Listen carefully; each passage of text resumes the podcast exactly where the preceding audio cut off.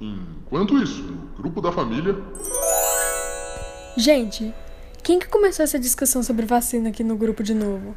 Sério, eu não acredito que vocês vão começar a atacar a vacina contra a Covid-19 mais uma vez. Adivinha, a tia Dorinha, né? Postou um monte de coisa dizendo que a vacina Coronavac causa morte, invalidez e anomalia.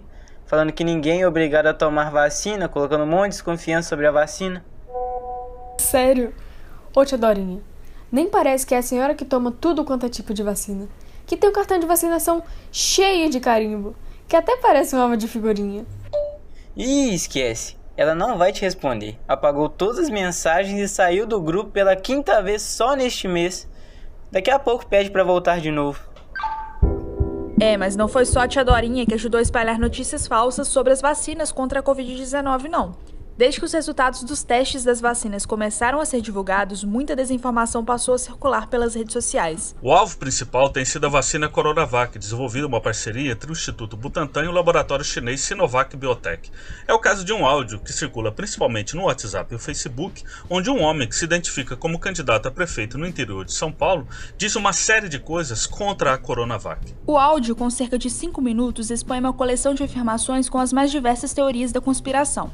Mas vamos nos concentrar em apenas uma, a que diz que a vacina provoca efeitos como alteração do código genético, causa síndromes perigosas, doenças como o câncer, provoca infertilidade e pode até mesmo alterar a orientação sexual de quem a tomar. Só que os efeitos adversos observados e relatados pelo Instituto Butantan nos testes com a Coronavac foram dor no local da aplicação, dor de cabeça, fadiga e poucos casos de febre baixa. Nenhuma publicação relacionou a aplicação da vacina com distúrbios genéticos, infertilidade ou mudança de sexualidade.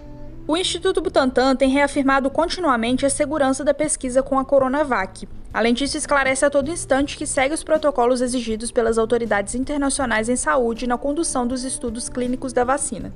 Também é preciso deixar claro que antes do Butantan fazer parceria com a Sinovac Biotech nas pesquisas da Coronavac e esta vacina chegar aqui no Brasil, ela já havia sido testada em humanos na China. Aqui no Brasil, ela está agora em sua fase 3 de testes, que tem como meta vacinar 13 mil voluntários de várias partes do país.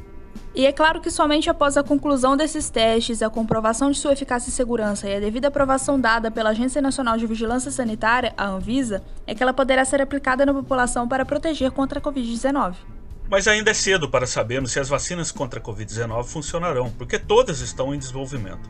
A Organização Mundial da Saúde afirma existir 44 pesquisas de vacinas em alguma fase de testes clínicos em seres humanos, e outras 154 candidatos estão em fase anterior de observações pré-clínicas. Isso significa que, no momento, nenhuma delas está aprovada para ser aplicada em larga escala como forma de tratamento preventivo contra a Covid-19. O que esperamos e torcemos é que uma ou várias dessas candidatas possam, quanto antes, estar disponível para combater o novo coronavírus.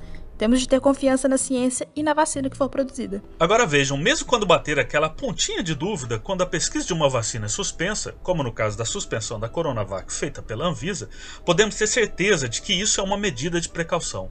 Ainda mais quando se tem a suspeita de ocorrência de um evento ou reação adversa grave em uma das pessoas que recebeu a vacina.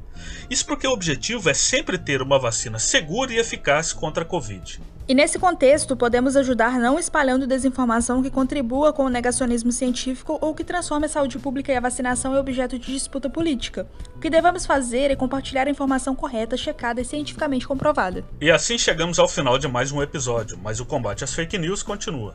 Este foi um episódio do Infocast, uma produção ligada ao projeto de extensão Infocast Informação Checada contra a Infodemia de Fake News sobre a Covid-19, um projeto do IF Sudeste MG. Eu sou o Rony Santos. E eu sou Larissa de Bem. Compartilhe o episódio de hoje e nos ajude a exterminar o vírus da desinformação. Agradecemos sua atenção e te esperamos no próximo episódio. Para não perder nada, segue a gente no Facebook, no Instagram e no Twitter, arroba Projeto Infocast. Se cuidem e até semana que vem.